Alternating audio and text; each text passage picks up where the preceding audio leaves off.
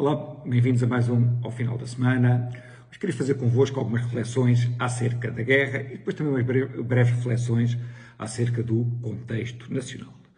Se nós pensássemos um bocadinho no mundo, no mundo havia a democracia teve uma grande vantagem durante muito tempo. Ou seja, a democracia associava ao mesmo tempo o termos o maior, a maior liberdade com o termos o melhor, a melhor qualidade de vida, portanto, o maior poder de compra e tudo mais. Isso foi uma coisa muito boa da democracia. O que aconteceu nos últimos anos é que vimos ou democracias musculadas, portanto, não propriamente democracias como Singapura, ou ditaduras puras, como a China, a terem melhor desempenho económico do que democracias. E há algumas pessoas que aí começam a ter a tentação de gostar de outros modelos. Mas eu vinha aqui lembrar uma vantagem importantíssima da democracia, que é a seguinte: nunca houve uma guerra entre duas democracias. É uma das coisas que a história nos demonstra. E, portanto, a democracia é um convite à moderação. E quando há pessoas que às vezes têm essas tentações, eh, convido-as a pensar nisso, porque uma das grandes vantagens da democracia é permitir com que os povos convivam pacificamente, não quer dizer que a nossa democracia não tenha que ser melhorada em muitas coisas, mas como modelo geral é, é incontestável, ok? Chamada democracia liberal. Já agora eu penso também que quando nós pensamos o que é que une diferentes pessoas, o que é que une Putin com Marine Le Pen, com Lausanne, com Mamadou Ba, com tudo mais, são pessoas que odeiam a nossa forma de viver chamada democracia liberal, com pluralidade, pluralidade de opiniões, com diversidade, com tolerância, é isso que eles todos odeiam. É assim, eu não gosto de, de, de, fazer análise política com base em lamechas, digamos assim, mas hoje vou fazer um bocadinho.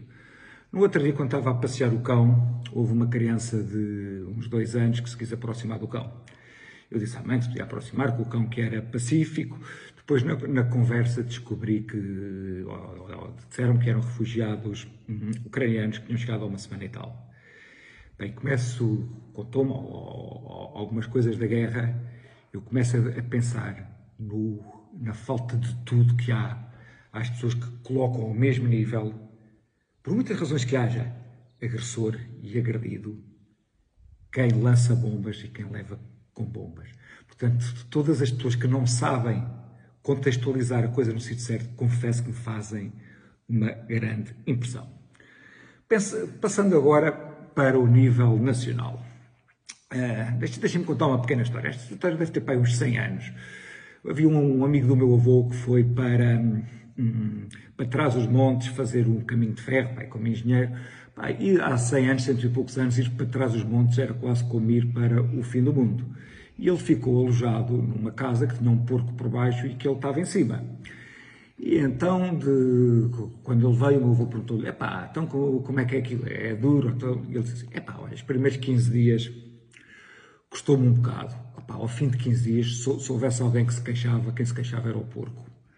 Isto para mim diz muito do estado em que Portugal chegou. Nós chegámos a um estado de anemia. Habituámos de tal forma à mediocridade que nos tornamos absolutamente não exigentes. Isto vem a propósito do novo governo e quando vemos, por exemplo, há pessoas que dizem será que Costa tem legitimidade para nomear Fernando Medina, que perdeu as eleições com um escândalo que dava, eh, que deu os dados à Embaixada eh, eh, da Rússia? a minha resposta é simples. António Costa tem legitimidade para fazer aquilo que muito bem entender. Porque António Costa chegou ao poder com uma golpada, depois ganhou as eleições, pá, teve sempre um governo medíocre que não fez nada de estrutural a não ser desfazer a privatização da TAP, para um governo que não se podem a, a, apontar qualquer bandeiras relevantes e ganhou a maioria absoluta. Portanto, António Costa já se apercebeu claramente que pode fazer o que quiser dos portugueses, que os pode maltratar, que os portugueses, numa daquelas relações tipo síndrome de Estocolmo, em que as vítimas gostam do agressor, os portugueses aprovam aquilo que ele faz. Portanto, António Costa pode ter Medina, pode ter quem muito bem ele quiser, que os portugueses tudo lhe irão tolerar, tudo lhe irão aprovar. Era isto que eu tinha para conversar convosco. Cá nos vemos para a semana.